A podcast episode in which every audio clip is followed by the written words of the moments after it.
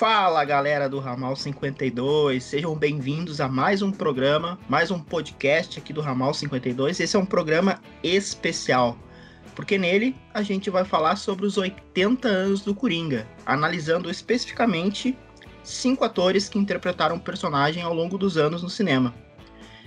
Então, roda a vinheta.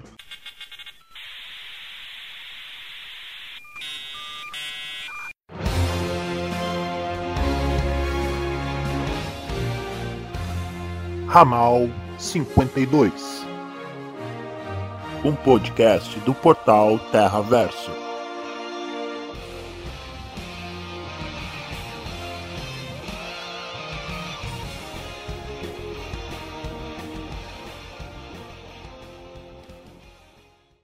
Como eu disse anteriormente, esse é um programa especial. Por quê?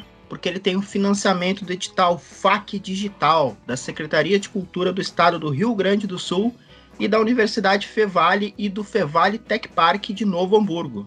E comigo, para conversar sobre os cinco Coringas do cinema e uma atração especial, uh, estamos com Rodolfo Chagas.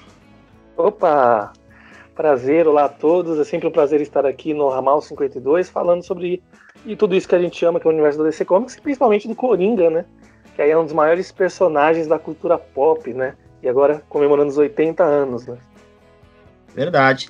De especial esse programa aqui, uh, eu convidei o Rodolfo, né? E eu acho importante a gente falar o nosso currículo já de cara, né? Pra, pra galera que tá ouvindo a gente entender o porquê falar sobre os cinco atores que interpretaram Coringa como uma forma de comemorar os 80 anos do personagem.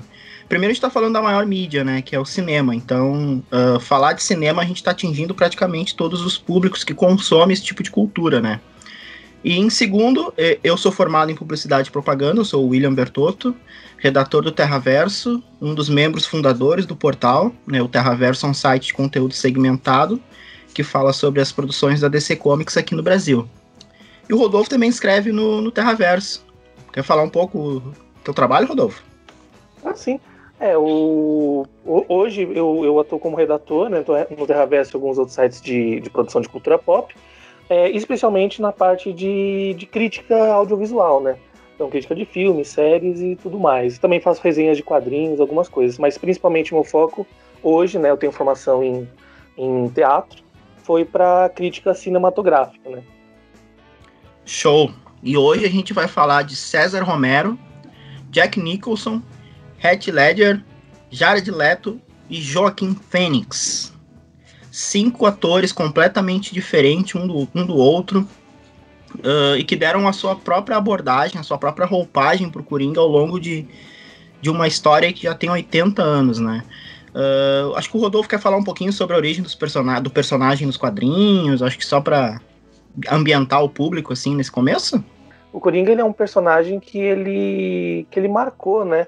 é, várias gerações, né? E é muito interessante quando a gente olha para esses atores, como cada um representa uma época diferente do personagem, uma tipos de culturas diferentes, né?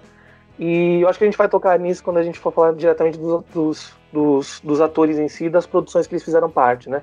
Mas o Coringa, né? Talvez seja aí o, o super vilão mais é, mais famoso e renomado da cultura pop, né? É, assim como os personagens da DC Comics, é, são personagens que você não. Mesmo que você não conheça a história deles a fundo, ou tenha lido as histórias, você sabe, você sabe o que eles representam como símbolo, né? E o Coringa é um, um personagem que foi criado pelo Jerry Robson, pelo Bill Finger e pelo Bob Kane.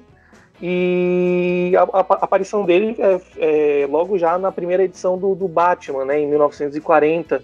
E de lá para cá o personagem ele se tornou um, um, uma espécie de de, de, de norte, né, para quem quer criar um super antagonista de sucesso, né? Porque o Coringa ele é exatamente esse esse esse outro esse outro espelho do Batman, né? E eles têm essa relação muito muito interessante de ver, né? Que é realmente representa a síntese, né, da luta entre o bem e o mal. E o personagem, né, enfim, nesses 80 anos, ele esteve presente em todas as mídias diferentes e toda vez que ele surge, ele chama a nossa atenção porque ele é um arquétipo muito poderoso, né? E que nasceu justamente no, no cinema, né? É, o trio teve a ideia de criar o Coringa justamente quando eles viram a, o filme O Homem que Ri. e uma atuação muito, muito forte do, do Conrad, né? Que Sim. basicamente criou todo o visual que a gente tem do Coringa, né? Um homem que ri, que tem uma roupinha social e que tem um rosto pálido, né? E daí para cá, enfim, o personagem foi reinventado de todas as formas possíveis, né? Verdade. Esse terninho arrumadinho, esse rosto pálido e esse sorriso na cara começou em 1966 no cinema com o César Romero, né, que também fez parte da série do Batman, a clássica série do Adam West dos anos 60. Uh, ah, falar desse Coringa, Rodolfo, o que, que nós podemos falar? Bom, para mim, eu acho que ele é o Coringa mais charlatão de todos, né? Eu acho que se a gente pegar e pensar um pouco nos recursos que tinha na época para se criar o Coringa e para se dar essa figura uh, da piada, da comédia, do cara que brinca, do cara que quer tirar vantagem e que tem um inimigo, né? Eu acho que o César Romero ele cumpriu muito bem essa missão para a época, né? Da, do palhaço, do cara que ri, né? Não sei o que, que, tu pensa sobre o Romero, mas ao meu ponto de vista, sim, ele é um cara que cumpriu uma função muito determinante e ele foi posteriormente uma, uma grande referência para o próximo Coringa que vai vir, que a gente vai comentar depois. Né? Sim. É, e tem, esse, tem, esse, tem essa grande responsabilidade, né? De ser o primeiro, o primeiro ator a realmente vestir né, os trajes do Coringa, né? Para uma, uma produção em live action. E é bem interessante como o César Romero ele, ele, ele entendeu o que o personagem precisava ser na época, né, em que, em que o, o projeto todo do Batman, da série animada do Batman, né, estrelada pelo, pelo Adam West e o Burt Ward, foi ao ar. Né, uma coisa interessante de pensar, é, a gente vai falar sobre cinema, mas eu acho que não tem como não ir um pouco para os quadrinhos, né? É, como, como, como a gente vê a evolução do personagem nos quadrinhos e como isso se transmite para o cinema ou para as outras mídias audiovisuais. E agora, mais ou menos, é, a, a, situação mudou, né? O cinema meio que dita o ritmo dos quadrinhos. Mas nessa época, né, na década de 50 e 60, o Coringa ele não era exatamente um personagem que era carro-chefe dentro do título do Batman, né? Porque, apesar de ser um personagem que fez muito sucesso lá é, na década de 40, nos, nos, no, nas primeiras edições do Batman, era um personagem que ele era muito. Ele era um personagem muito dark, ele já era muito pesado, ele era um psicopata, um assassino. E nas décadas de 50 e 60, é, o público que consumia quadrinhos mudou radicalmente. Então você precisava entregar aventuras que eram mais leves, você precisava chamar a atenção da garotada.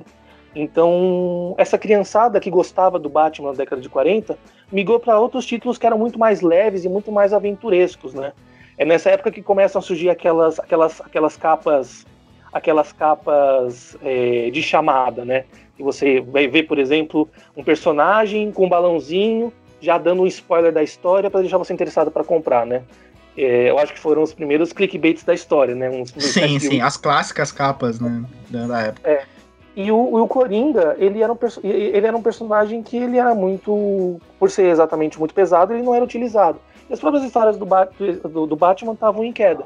E aí você tem várias pessoas dentro da DC, inclusive o, o Carmine Infantino, que talvez seja o grande cara que, da, da era de prata dos quadrinhos, né? Que reformulou o Flash, é, trouxe os Lanternas Verdes, fez muita coisa. E ele, inclusive, é, passou pelo título do Batman e fez algumas mudanças bem pontuais, é, que foi trazer leveza para a história. Então, sem essa leveza, né, sem você trazer o aventuresco para o Batman e para o Robin, nunca teria nascido a série animada.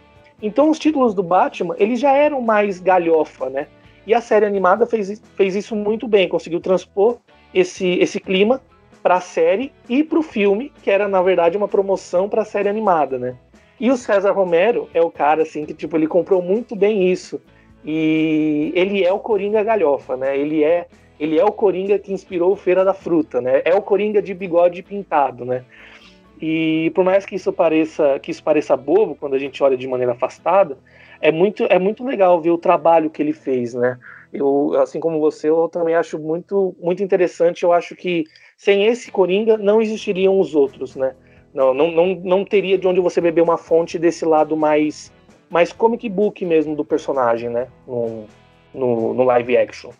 O, o, Romero foi o primeiro Coringa, ele foi muito importante justamente para ser o, a referência, né? Então, a partir dele, poderiam se apontar os defeitos que, de atuação ou de alguma coisa que foi feita com o personagem para melhorar para o próximo Coringa, né? Então, é sempre importante esse primeiro. Para ter essa referência e essa, essa mudança, né, que pode se ter no personagem, essa evolução que aconteceu, né? Isso acontece posteriormente com os outros Coringas do cinema. Eu vejo uma melhora muito gradu gradual em cada um dos personagens. Lembrando que em 2016 a gente teve uma pequena queda nesse gráfico, mas tudo bem, a gente volta depois. Mas o Romero ele foi bastante muito importante para isso, né? Como comentou recentemente aí o Feira da Fruta, né? Eu acho que é. o impacto do Romero na cultura pop tá nisso, né? Da, na piada, na diversão que foi. Né, para quem não conhece, o Feira da Fruta é, um, é uma dublagem, né, uma primeira, acho que uma das primeiras fan dublagens que, que eu ouvi, é, tirando sarro de um episódio do Batman de 66, né, com algumas piadas e, e piadas pesadas, até grotescas, né, pra época. É, e uma coisa que eu acho muito gostosa também, assim, não só na atuação do César Romero, mas na, na série do Batman de 66 como um todo, né? É porque eles estão ali numa época, é, numa época, numa época de ouro, né? De, de Hollywood e da, e da TV como, como um todo, né? Da TV americana. E você, você tem aí, aí ainda uma maneira muito, muito inocente de você trabalhar com audiovisual, né? Então, você não tinha muitas tomadas serem refeitas para ficar um trabalho impecável, né? Sim. Então, muita coisa que nasce do improviso, tem muita coisa que fica suja em cena, né? É, posicionamentos que você vê que estão errados, câmeras que não estão se mexendo como deveriam. Então tem uma, tem uma questão da, da, da, experimentação também no próprio fazer audiovisual, né? E eu acho que isso, ele, isso, isso é, vai direto na atuação, né? É, por exemplo, o César Romero essa questão do bigode. Ele, ele é, eu ia comentar agora. Ele, porque ele não raspava o bigode. Ele falou, eu não raspo o bigode. Raspa o bigode. Então tem um bigode pintado, e assim, tudo bem, não tem problema, deixa o bigode pintado, ninguém vai perceber. Questão, tipo, ele ficou conhecido por, é, por isso por causa do, pelo resto da vida, né? É, hoje é... tem Funko, Funko Pop, Action Figure com o personagem com o bigodinho ali, né? Mas não não é um problema, sabe? Eu acho que pra época, pro ator da época, pros recursos e o, e o que estava sendo pedido dele na época, eu não vejo como um problema, assim, o, o bigode, a questão do bigode. Sim, exatamente. E é o, ele, é uma, ele é um ator que dá para ver que ele se diverte muito no papel, né? Porque é muito assustador quando você conhece César Romero fora do, do, do Batman, né? Quando você pega alguns, alguns filmes ou outros projetos é, de, de, de, de perspectiva mais dramática, né?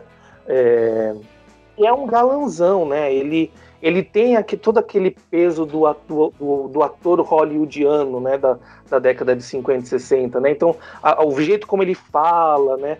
A, a maneira como ele se porta nas entrevistas, ele é um cara muito charmoso, muito galante, né?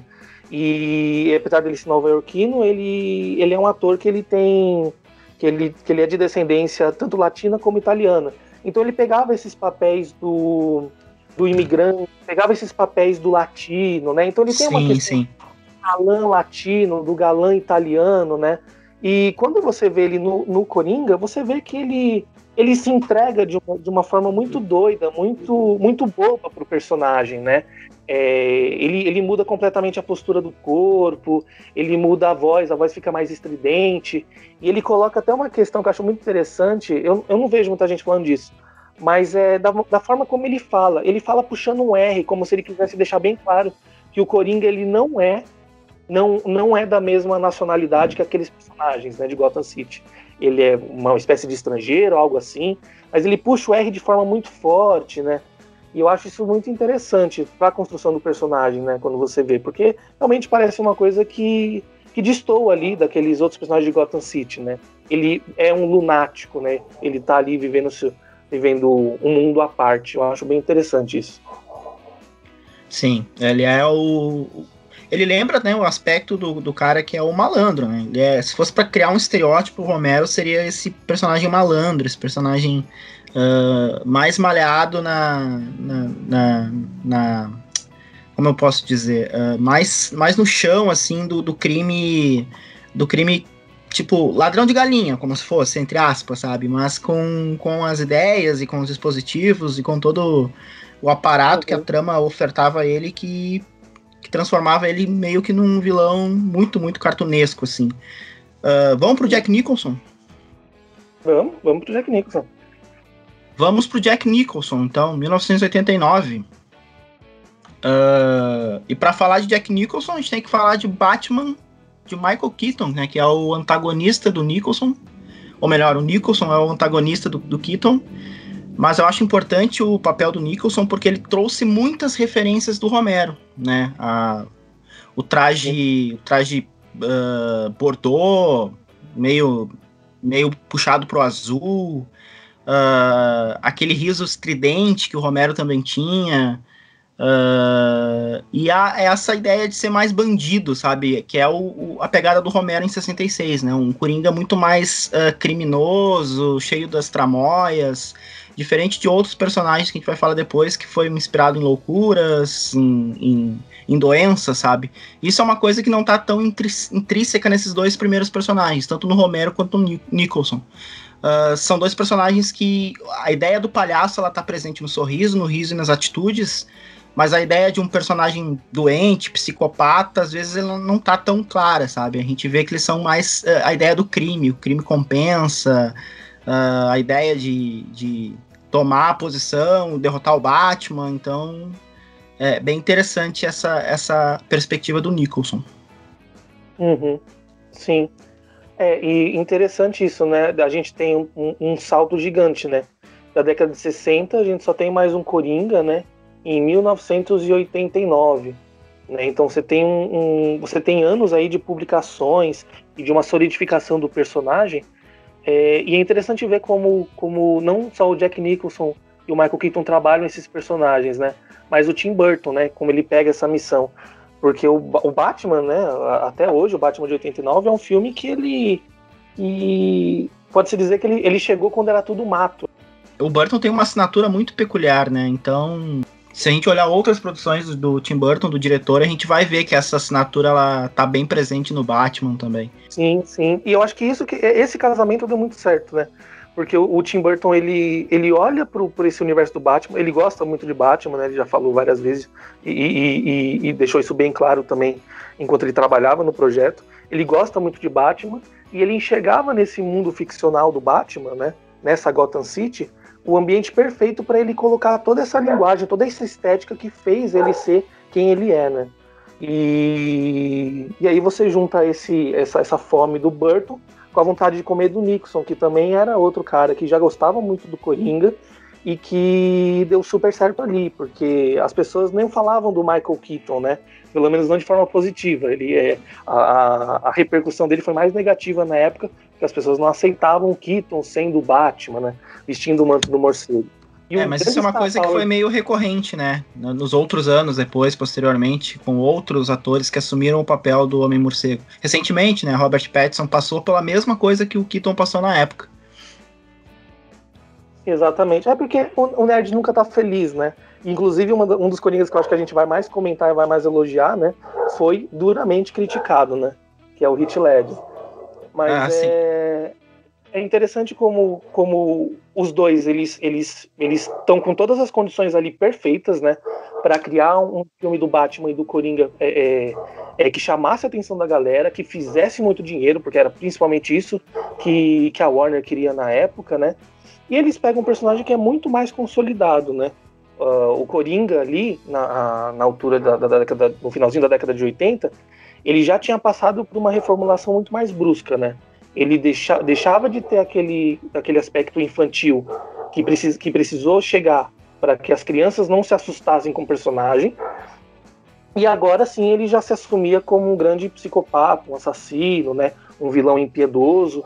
E naquela altura você já tinha tido histórias muito importantes do personagem que redefiniram o personagem, né? E ele já tinha feito muita coisa dentro do cânone do, do Batman para que ele pudesse ser eleito como realmente o arco-inimigo do Batman. Né? Ele já tinha, ali em 89, ele, ele já, já ia sair, a, já, já, já, já sairia a morte, a morte em família, que é quando ele, ele mata o Jason Todd. Ele já tinha aleijado a Batgirl em uh, Piada Mortal. E em Piada Mortal mesmo, você tem uma, uma a, a, história de origem mais aceita pelo personagem, né? E é o Piada Mortal, que é uma das HQs favoritas do Tim Burton, que é boa parte da inspiração do, do para ele fazer né, o, o Batman em 89. E Sim. por isso é um filme que não é só do Batman, ele é um filme do Coringa, porque essa foi a ideia do Burton, né? Ele queria mostrar esse cara se transformando no, no, em um vilão. Queria criar essa, essa ideia de que herói e vilão estavam juntos, não só pela antagonia, mas porque ambos se criaram, né? É um final que até hoje é controverso, mas dentro de, de, de todo, todo esse tema, dessa temática que, que o Burton quis fazer nesse filme, faz muito sentido, né?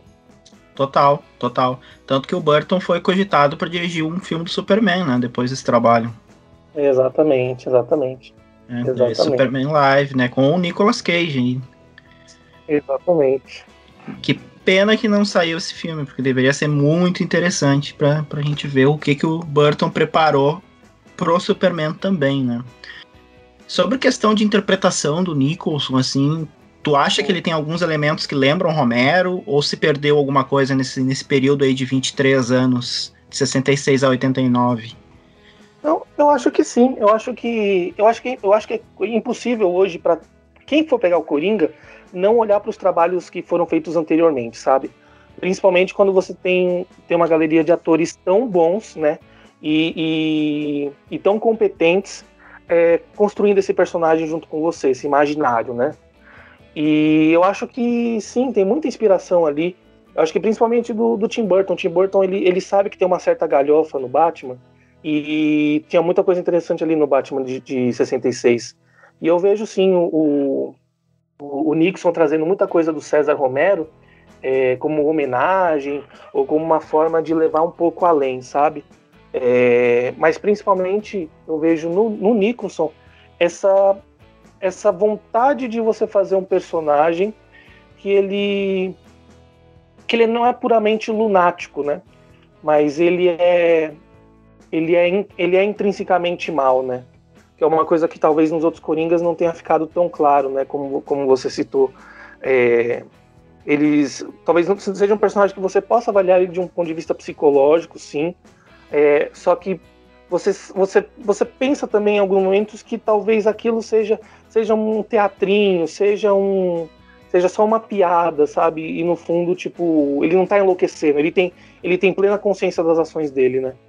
Como os jovens de hoje dizem, né? Ele, ele tá só querendo biscoito, né? O, o Coringa do Nicholson, assim. Uh, vamos para 2008 com Red Ledger? Podemos, podemos sim. Para muitos, né? O melhor Coringa de todos os tempos. Uh, do filme Batman, O Cavaleiro das Trevas, dirigido por Christopher Nolan. Uh, para mim, eu acho que foi um ponto de virada pro personagem. Eu acho que o que o Nolan trouxe para as telas de cinema foi uma abordagem completamente diferente até do que a gente tinha nas HQs até aquele momento. Uh, o Ledger ele é aquele Coringa que tem né, a, a ideia do crime uh, intrínseca também na, na, na, sua história, de ser um criminoso, de ser um cara uh, atordoado, mas é muito clara né, o quanto a abordagem do Ledger apresenta a psicopatia do personagem. Né? Eu acho que entre todos os outros ele é o, o, o tem mais clara essa psicopatia presente, sabe? Do, do quanto ele é, ele é sagaz, ele é inteligente e o quanto ele faz isso ser um inferno né, na vida do, do Batman, né? Do, do personagem interpretado pelo Christian Bale. Sim.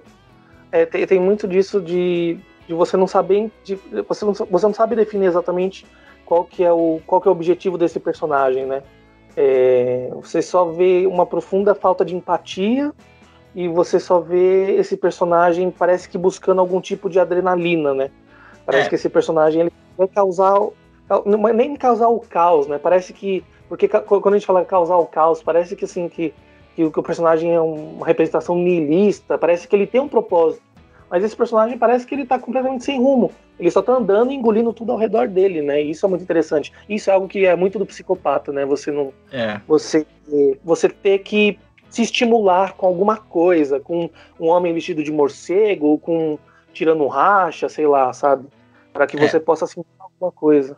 No filme, né? No, no filme que o Heath Ledger é, é, é, o vilão e enfrenta o Homem Morcego, eu vejo muito clara essa transformação dele no decorrer, no decorrer da trama, né?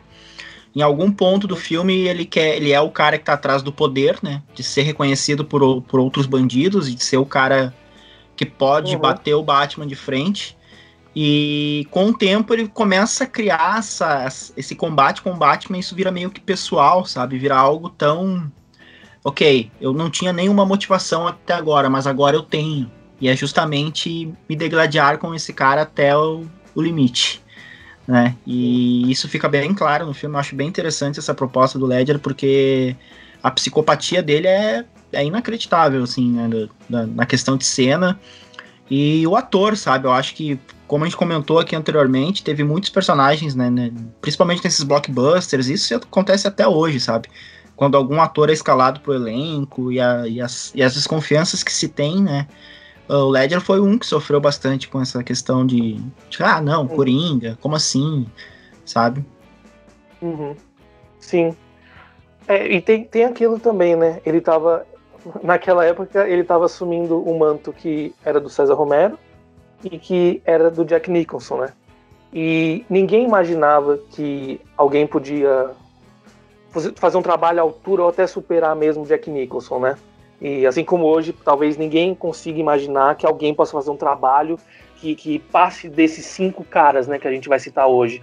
E o Heath Ledger era esse cara que ele era, ele era um galãzinho de Hollywood, ele fazia muitos filmes teen e as pessoas simplesmente não acreditaram que ele tinha capacidade, né, é, como ator para fazer esse trabalho, né? E as pessoas adoram reclamar previamente, as pessoas adoram, né? É, principalmente hoje, com que a internet é tão fácil pra gente, a gente é, adora reclamar das coisas antes de ver, né? A gente não sabe, a gente vê as pessoas como simplesmente como símbolos, né? Ou como e não consegue ver através, não consegue ver que tem uma, tem uma história de vida ali, né? tem, tem, tem cérebro, tem alma, tem coração. E é. talvez a gente tenha pegado uma das atuações mais memoráveis da história do cinema, né? É, é, uma, é, uma, é uma muito fácil de copiar. Por exemplo, se você pegar e tentar copiar os trejeitos do Coringa dele, a voz, é, a maquiagem, você consegue. Mas ima imagina como é difícil você, né, é, criar isso do zero. Você ficar trancado um apartamento é, durante um mês, só consumindo, cons consumindo conteúdos e, e, e, e, lendo e pensando e refletindo e testando várias vozes na, na frente do espelho e você criar algo que é tão mágico, né? Que, de, que deixou as pessoas e deixa até hoje espantadas, né? É o antagonista é. perfeito, se dizer. Eu acho que foi a partir dele, né, que a gente tem essa, eu vou chamar de coringa mania, né? Principalmente aqui no nosso país, no Brasil. Eu acho uhum. que foi a partir da interpretação do Ledger que o Coringa virou uma figura tão popular e tão, uhum. e tão presente né, na, nas camisetas, nas, nos cosplayers, na, na, na ideia né, de, de emular o que foi o Ledger nos cinemas. Né. Como ator, eu acho que o trabalho dele é excepcional e tem um dedo muito grande né, do Nolan na produção. Acho que o Nolan foi é, magistral ao colocar o Ledger e a função dada ao Ledger no filme contra o Bale é, é, é muito importante e eu acho que isso fez a diferença, assim, pro Ledger ser tão confiante, tão, tão fundamental no papel. Sim. E, e a gente pensando também no contexto histórico, né? Quadrinhos e cinema. É, depois, mais uma vez, a gente teve um gap enorme do Jack Nixon pro Heath Ledger, é, de ninguém assumindo o manto do Coringa nos cinemas. E você já teve ali depois, depois do, do Batman de 89, o Coringa já se consagrou como, como um grande vilão do Batman, né? As pessoas já conheciam todo, todo, toda a estética do personagem, já, já sabiam que ele, o que ele representava, né? Era, era um personagem internacionalmente famoso. E, e de lá para cá nos quadrinhos, né, até, até o Cavaleiro das Trevas, é, você precisava experimentar outras facetas desse personagem. O Coringa, é, ele, ele se tornou esse personagem que ele sempre chama atenção quando aparece mas que você precisa guardar ele e usar em, em situações específicas para que ele não perca o impacto, né? E você sempre precisa usar ele de uma forma muito, muito objetiva. Você tem que saber o que fazer com o personagem. E você teve várias releituras do Coringa eh, nos quadrinhos é, ao longo, ao longo desses, desses quase 20 anos que ficou entre gap entre Jack Nixon e Ledger. E não fazia sentido, principalmente no projeto do Nolan, você recriar exatamente é, é, o personagem que se via nos quadrinhos. Você precisava criar algo novo, você precisava é, dizer algo para o personagem, para aquela mídia específica, e, e tendo e tendo e, e forrado de propósitos, de objetivos. E, e, aí quando você vê esse Coringa, que é um Coringa inédito, um Coringa que ninguém nunca viu, muita gente não gosta exatamente porque ainda fica preso aquela ideia de que tem que ser exatamente nos quadrinhos, É, e eu acho que depois do Jack Nixon, acho muito difícil que a gente veja um Coringa que seja muito igual aos quadrinhos. Mas o Ledger, ele é essa representação do, do, do, do, do medo do terror, né? Do medo do terrorismo. Sim. É, é um filme pós, pós, é, pós 11 de setembro. Então, a visão do Coringa, ele não é, ele não, ele não pode ser só mais um, um, um cara fantasiado e, e, fazendo maldades por aqui por ali. Ele precisa causar o caos, causar o terror, né? Então esse Coringa terrorista, ele é muito aterrorizante. E ele precisa ser um personagem aberto o suficiente para que você embua significados e sentidos nele. E você escrever um personagem que é assim, que é aberto a interpretações, é muito difícil. Mas você achar um ator que consiga criar isso de forma tão rica que você consegue que você consegue se debruçar sobre o personagem, mesmo que você não tenha nada apontado de objetivo nele, e você fique pirando e imaginando quais são as motivações, por que ele faz isso, por que ele fala isso, é, isso é mérito do Heath Ledger, sabe? O Heath Ledger é um cara que ele é, ele entregou que poucos atores conseguiriam entregar, com toda certeza. É, isso que a gente comentou, que tu, tu tocou agora no assunto, né, da, dessa interpretação diferente dos quadrinhos, né, isso é uma discussão que a gente tem até hoje, né. Eu, particularmente, é, eu entendo que, assim, uh, quando eu vejo uma outra proposta que, que não bebe tanto da fonte dos quadrinhos, eu fico até feliz, né, porque eu não, eu, às vezes eu não quero ver aquilo adaptado exatamente como tá na, nas páginas. Porque se eu quisesse a experiência de entender a história e a trama, eu estaria lendo quadrinho, não indo pro cinema. Então eu prefiro que seja diferente, que beba poucos dos elementos dos quadrinhos, né, que, que fique algumas referências e que se construa isso com uma nova trama, porque isso enobrece muito mais a obra, né, e engrandece a, a produção, né. Sim. É... Vamos. Posso, antes, Não, antes, pode falar. Desculpa. É, só, um, só um exemplo de, de do, do, do, do, quão primoroso é o trabalho do, do Heath Ledger em Cavaleiro das Trevas, né? A gente podia falar sobre a construção corporal dele, sobre a construção, é, a construção da voz, né? Tipo, é, a gente podia falar da atuação como um todo, que é rica, e cada cena de Cavaleiro das Trevas você consegue é, ir parando e olhando o ator trabalhando, né? Você consegue, você consegue ver o personagem no ator.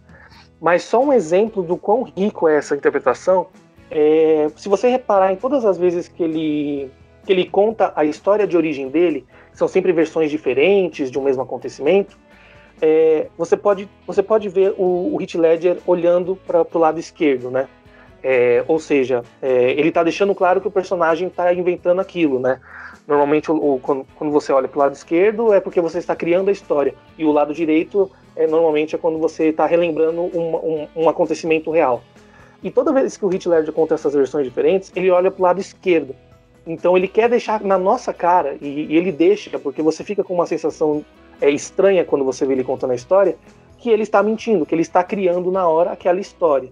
Então, um Sim. ator, atenção a esse tipo de detalhe, sendo que normalmente, se ele, como esse não é um improviso, porque é um texto escrito e está no roteiro de Cavaleiro das Trevas. Normalmente, se um ator tivesse lembrando do texto, ele estaria olhando para o lado direito, mas ele está olhando para o lado esquerdo. Então ele não está lembrando do texto. Ele está lembrando do texto e ele está querendo deixar aquela sensação de estranhamento porque ele tá olhando pro lado esquerdo e a gente, a gente pensa, ele tá falando a verdade ou ele tá falando a mentira? Então, tipo assim, é, é a genialidade no detalhe e, e no e na dedicação ao personagem que, que, que, fazem esse, esse, esse Coringa ser tão, tão magnético, né? Tão encantador. É ainda sobre o Red Ledger, né, existe esse mito urbano, né, que o, o, personagem veio a falecer justamente por causa da interpretação do personagem, né, do, do trabalho de, de ator uh, ah, para desenvolver o, o, personagem nos cinemas, o que é uma grande lenda urbana, né, Rodolfo? Sim. É, infelizmente você tem essa, você tem até hoje, né, as pessoas comentam como o Ledger, Heath Ledger como o ator que morreu fazendo Coringa, né, o ator que não conseguiu sair do personagem.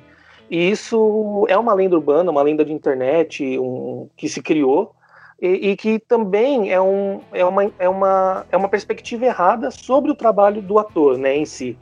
E isso vai muito de encontro com a questão do método, e que a gente vai tocar principalmente quando a gente for falar do próximo Coringa. É, pense essa A gente já pode entrar. A gente pode entrar, pode ser perfeito. Eu já comenta e, a... já faz essa, esse paralelo. Show. Show a questão do, do método, né? Uh, basicamente, o que, que é o método? é, o método é, é, uma, é, é, é um método de representação, literalmente falando, que, que veio de dois estudantes do Stanislavski, que é um diretor e teórico russo que criou o que a gente tem hoje como método de interpretação stanislavskiano, que é um método voltado para o realismo e para o naturalismo, que é o método que vai depois é, ser incorporado pela linguagem do cinema. E o, o Lee Strasberg e a Stella Adler, eles, eles são estudantes do Stanislavski e eles trazem este, este, este chamado método para os Estados Unidos, só que com algumas mudanças em comparação ao que eles aprenderam com o Stanislavski. E basicamente o que, que é o método? O método é cada um tem sua própria visão, mas basicamente é você você busca o maior o maior número possível de verdade dentro da interpretação do seu personagem. Para o Strasberg, ele acha que o Strasberg ele acha que tem que trazer uma vivência muito pessoal e você junta ela com o seu personagem. E para Stella Adler, você precisa usar a imaginação para chegar naquele estado, naquela emoção necessária. E, e isso é, se, se, se tornou uma das maiores vertentes em Hollywood. E por isso que tem atores que não saem do papel ou que fazem alguns tipos de treinamentos, treinamentos específicos. E quando o Heath Ledger morreu, tinha-se esse pensamento de que ele estava tão inserido no personagem do Coringa que ele acabou enlouquecendo de verdade e acabou se suicidando. O que é uma, o que é uma grande mentira e, e é uma forma errada de olhar para o trabalho do ator. Primeiro que o Heath Ledger ele não é um ator do método, ele não ele não ele não ia fundo no que o método pregava. Tanto que se você for ver hoje é, fotos, imagens e vídeos de, de, dos bastidores do Cavaleiro das Trevas, ele saía do personagem, ele não era um cara que vivia 24 horas no personagem. Ele fez um trabalho muito profundo de imersão e ele precisava dar muita energia para fazer esse personagem funcionar. E você tem entrevistas dele falando que ele estava esgotado quando chegava no fim do dia. Mas ele não Sim. era um ator que estava no personagem. Ele conversava, ele ria com as pessoas, tirava fotos engraçadas com, com o pessoal do, da equipe. Então, o, o, a questão do Heath Ledger é muito mais complexa e não dá para você falar que ele enlouqueceu por causa de um personagem.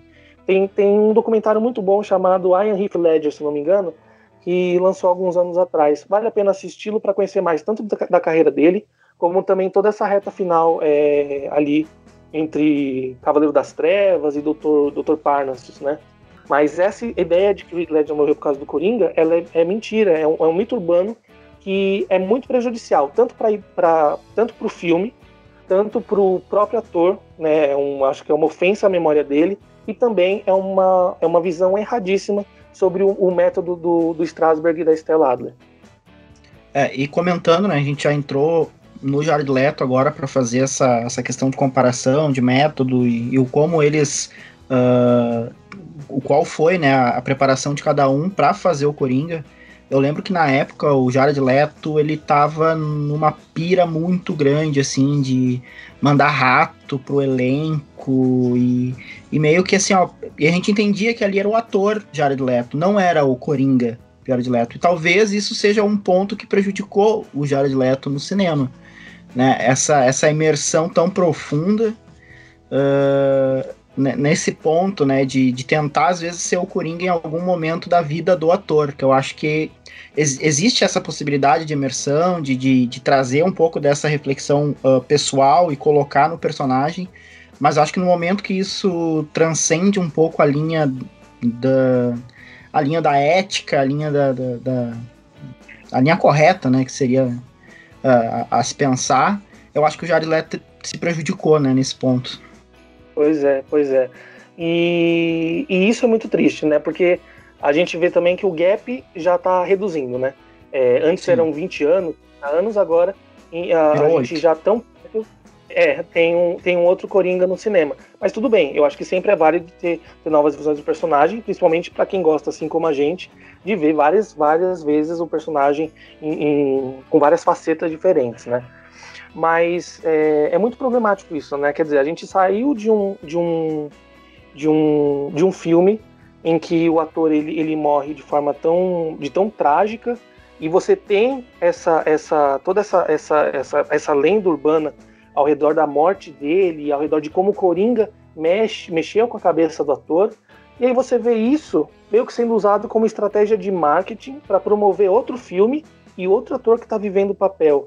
Tipo, isso é muito estranho, sabe? Isso é muito. É. é muito, isso é muito, como você disse, antiético. É muito. É ruim é muito bizarro. ator. E pra memória uhum. do ator, do outro ator, né, que, que antecedeu. E também pro personagem, né, como um todo, né? O que, o que vai ser Exatamente. depois do personagem que vem depois, né? Como, qual é o terreno que tu prepara para outros atores que vão vir interpretar, interpretar o Coringa, né? Uhum. Exatamente, exatamente. E, e exatamente isso que você falou. É, parece que tudo é marketing, tudo é estratégia comercial. Então, a gente nem tem muito a falar sobre o Coringa em cena no Esquadrão Suicida, porque em tese todas as cenas dele foram cortadas ou foram deixadas na metade. Mas dá para entender esse argumento. Só que o que a gente tem em filme, ainda assim, é, mesmo que não tivesse sido cortado, parece muito fraco, parece parece muito aquém do que poderia ser e parece só mesmo uma tentativa de emular um, um, um conceito de Coringa, uma, uma, ideia de personagem, né? Parece que realmente Sim. todos os esforços do Jared Leto e da equipe ficaram no marketing e deturpando é. o método. Exatamente isso que a gente estava falando. O método, ele não é uma estratégia de marketing. O método, ele é algo que é do trabalho do ator é algo que é muito particular e pessoal do trabalho do dia a dia, de como você desenvolve o seu, o seu personagem, de como você desenvolve o seu métier, que é a profissão do ator. Então, o método é isso. Você, você, você se coloca na vivência, seja trazendo da sua vida pessoal ou se colocando à prova. Né? Você, tem várias, você tem vários exemplos de atores que trabalham com método. Né? Marlon Brando, Robert De Niro, Al Pacino, Daniel Day-Lewis, que talvez seja o maior ator de método, né, é, em todos os, os, projetos dele. É, o Daniel Day-Lewis, para fazer meu pé esquerdo, ele, ele ficou meses é, em uma cadeira de rodas para absorver essa experiência, para o corpo dele assimilar essa, essa, essa fisicalidade, né, assimilar essa é, como são os movimentos, assimilar tudo, para ele levar tudo com verdade para a cena. É, e se você vê o Daniel Day-Lewis falando sobre o método, ele fala que que é algo que é isso, que não é místico como as pessoas querem imaginar, mas que é algo místico para o ator, é algo muito pessoal e particular. É um prazer, né, de você estar tá em, tá em cena. E o Jared Leto pega e deturpa isso, é, transforma numa estratégia de marketing boba e que cria ainda mais esse ruído e que faz as pessoas duvidarem do que é o método e acharem que é uma coisa que é de ator tomado, sabe? Ator que pira em cena e que acha que o trabalho é você entrar e pirar em cena ou fazer maluquices, quando na verdade não é. É. Uh, ah, para contextualizar um pouco, né, a questão do, da participação do Leto no Esquadrão Suicida, uh, o Esquadrão Suicida é dirigido pelo David Ayer e o filme, conforme ele afirma até agora, né, atualmente, uh, ele sofreu alguns cortes por parte do estúdio, né, algumas cenas foram cortadas, ele, ele afirma que tem algumas cenas do Jared Leto, né, a grande parte são cenas do Coringa, uh, principalmente com aquela relação abusiva que ele tem com a Arlequina. E, enfim, eu acho que o George Leto ele foi bastante infeliz né, na, na, na, questão do personagem, né, no, em assumir o manto do Coringa, mas o filme em si, o contexto do filme, eu acho que ele foi importante para apresentar a Arlequina nos cinemas. Acho que ela é uma personagem bastante impactante e que hoje faz muito sucesso né, na base de fãs da DC. E é isso, sabe? Eu acho que. E outra coisa, né? O, o quanto o Jared Leto, mesmo sendo né, esse Coringa que foi, uh, o quanto a representatividade dele, né? Como personagem, como Coringa bandido, o Coringa cheio do dinheiro, o Coringa. Uhum. Tipo, como se fosse o cara corrente de ouro, sabe? O dente de ouro, o, as posses, né? A riqueza, o clube uh, a esposa que a qual ele abusa. Eu vejo que o Jared Leto ele tem uma, ele transcende um pouco para a realidade. Eu vejo muitas pessoas, né, nas redes sociais e, e, também na rua, às vezes com a camisa do Jared Leto, né, por entender que seja aquele coringa que se deu bem, sabe? E é muito, muito é. importante, muito eu acho que é muito delicado esse assunto e nesse ponto de enxergar o personagem como um, um bandido que se deu bem porque realmente ele não, o Coringa ele não é um personagem, né, para se inspirar. Ele é justamente para a gente dialogar e debater assuntos pertinentes, né, da, que, que seja psicológico, seja da psicopatia e por aí vai, sabe? Sim. É essa questão da glamorização do criminoso, né? Ela, ela realmente está é. muito presente nesse filme. E, e, e, é, e, é, justamente isso, porque você assistindo o filme, você não consegue dizer que o Coringa é exatamente uma, uma pessoa insana, né? Que é um, um, um, um lunático, que é um, maluco qualquer, né? É, que é um psicopata, um psicopata. Parece realmente que o Coringa só é um criminoso querendo criar uma, uma imagem de perigoso, né? E, e realmente eu acho que é uma questão muito delicada. É, é interessante ver como as pessoas se identificam com ele, mas ainda assim tem questões muito complicadas, principalmente quando a gente pensa que Esquadrão Suicida em nenhum momento parece criticar a relação de abuso entre o Coringa e a Arlequina. É verdade. E aí se cria, né, o que a gente chama na, na, na propaganda de janela semiótica, né, o quanto isso impacta na realidade, o quanto isso inspira da forma errada, né? Enfim, eu acho que o debate é importante, eu acho que o, que o diálogo é, é interessante, né, nesse ponto. Mas é isso, eu acho que o Jared Leto, dentre todos os Coringa, desses cinco aí que a gente tá comentando, talvez seja o, o pior entre todos, né? Talvez não, é o pior. para mim, pelo menos, né, no meu ponto de vista, é o pior. Ele não conseguiu nem mostrar ao que é. ele veio, né? Parece que realmente ele, ele trabalhou. Eu acho que ele trabalhou mais no departamento de marketing da Warner do que necessariamente no do que necessariamente é verdade. Mas então vamos para 2019. Uhul. Uhul, 2019. Falar de Joaquim Fênix, Coringa, que agora num filme solo, né? Um filme eh, de origem do personagem, uh, Arthur Fleck. Cara, de todos é o meu Coringa favorito, tá? Eu acho que o Oscar atuação, tem tudo isso, mas a estética do filme, a proposta, as referências. Cara, é, é, é um, é uma catarse, assim, o filme do, do Joaquim Fênix como Coringa. E é espetacular. É. E assim como em Cavaleiro das Trevas, né? É, é incrível como eles pegam esse personagem, é, fazem uma reinterpretação sincera, é, que aí sim você consegue ver motores lá, você consegue ver objetivos, você consegue ver temáticas, você consegue ver propósitos. E como eles conseguem criar uma, uma trama que ao mesmo tempo traz tudo isso que eles querem comentar, aberto o suficiente para que você possa ter as suas próprias interpretações leituras e possa enxergar diferentes tipos de coringa que você conseguiu ver em todos esses 80 anos de história do personagem e como eles conseguem condensar tudo ali em um filme que é um soco no estômago, né? E, e um filme que é, é basicamente um, um filme que está todo montado em cima do trabalho de ator do Joaquin Phoenix, que é também sensacional. É, é eu acho importante esse filme do Joaquin Phoenix porque uh, tem uma diferença nesse Coringa, assim, dos outros Coringas, que a gente vê muito claro a questão de uma doença, né? E o quanto as questões uh, do ambiente, né, da ambientação que esse personagem está inserido, afetam né, na construção dele como um vilão, né, como um personagem mau e como isso aos poucos, né, durante o filme a gente acaba percebendo desde o momento que se corta as verbas de, de saúde, né, para ele não ter mais os medicamentos, o momento que ele descobre os abusos na, na quando era criança, a, a, a mãe, né, que permitia os abusos e tudo isso é, a gente vai vivendo a jornada do vilão, né? Eu costumo dizer que Coringa a gente acompanha a jornada do vilão a ponto de, de corromper completamente, né? E inspirar, né? Uh, uma rebeldia, quase que uma anarquia uh, nesse contexto social, né? Uhum. Sim.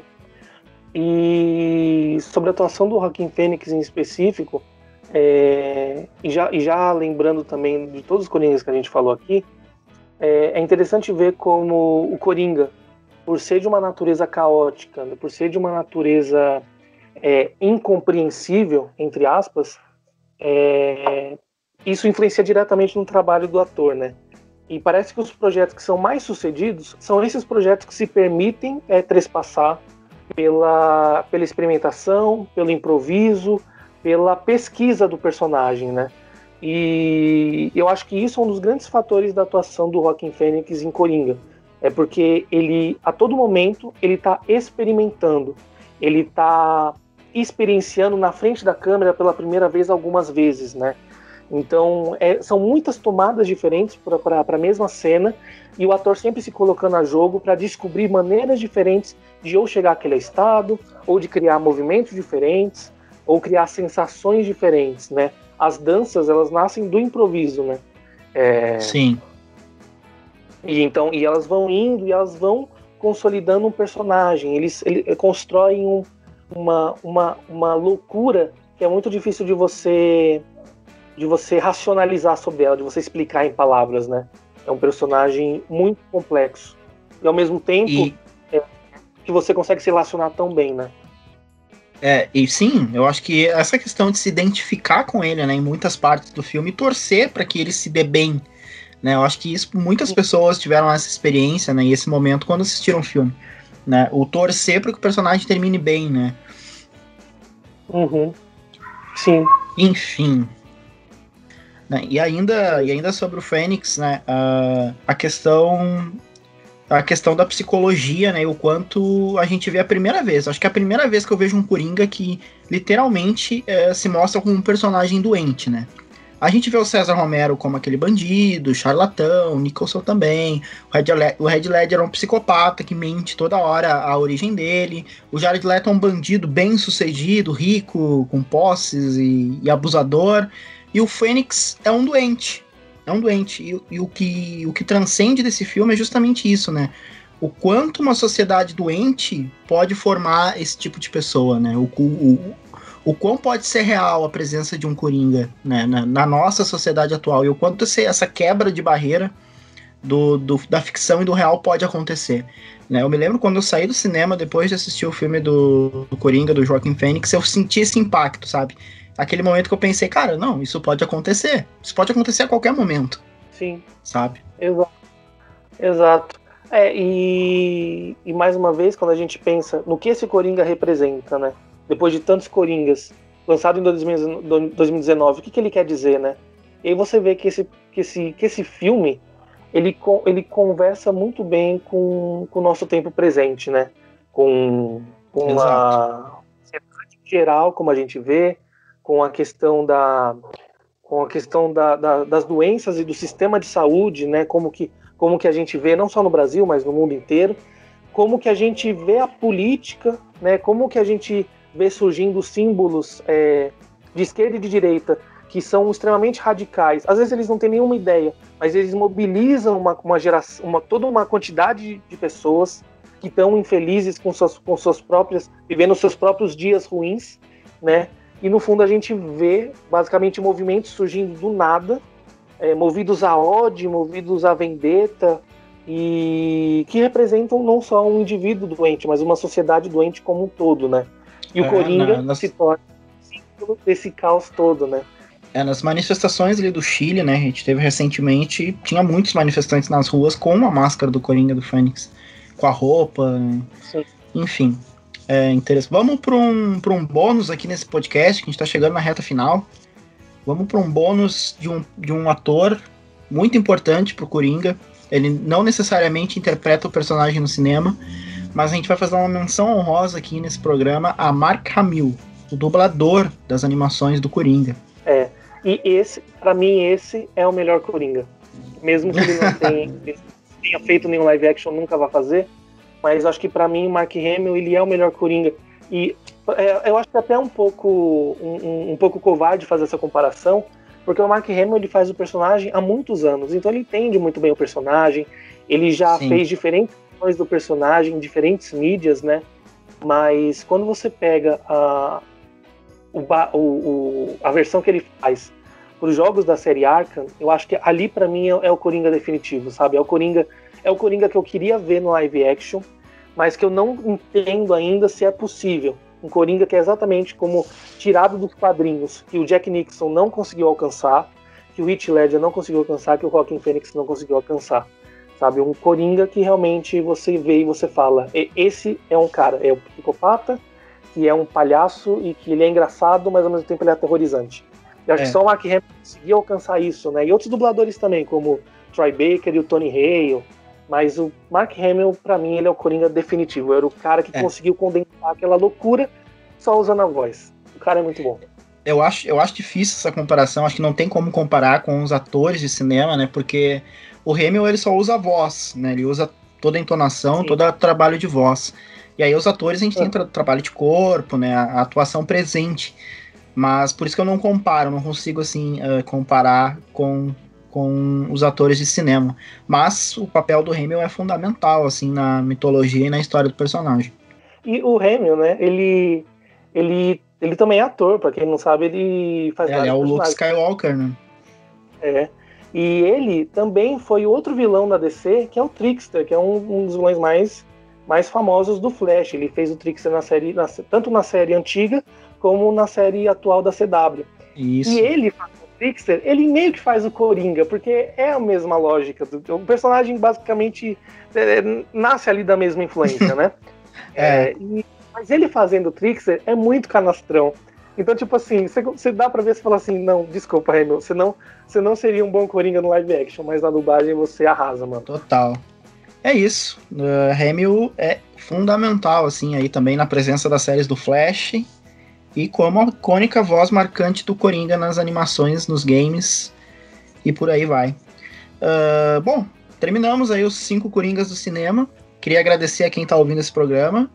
Uh, esse é um, um, podcast com financiamento do edital FAC Digital, da Secretaria de Cultura do Estado do Rio Grande do Sul, da Universidade Fevale e do Fevale Tech Park. Então, agradecer ao Rodolfo. Eu que agradeço, foi um prazer estar aqui para homenagear esse, esse grande vilão aí, ícone da cultura pop, né? E é interessante, né? Pelo menos aqui, só nesses minutinhos que a gente conversou, deu para ver como o personagem é rico, como o personagem ele tá sempre sendo usado como, como um símbolo, como um ícone, né, para representar gerações diferentes, é, discutir ansiedades diferentes, né, para discutir o que, que a gente vê de o que, que a gente vê de mal, né, o que, que, que qual é a nossa visão sobre o sobre o personagem mal, né, e como ela muda ao longo dos anos e como ela representa diferentes medos nossos, né. E, bom, é o maior vilão da cultura pop e é sempre um prazer estar aqui no Terraverso para falar sobre, sobre DC Comics. E isso que a gente só falou do personagem nos cinemas, né? Então imagina toda a mitologia, todas as histórias, toda uh, o conceito de personagem que tem nos quadrinhos, nas séries, né, em animações, enfim. Uh, ah, para quem não conhece o Terraverso, o Terraverso é um site de conteúdo segmentado sobre a DC acesse terraverso.com.br e siga a gente nas redes sociais. Facebook, Twitter, Instagram e YouTube como arroba Terraverso.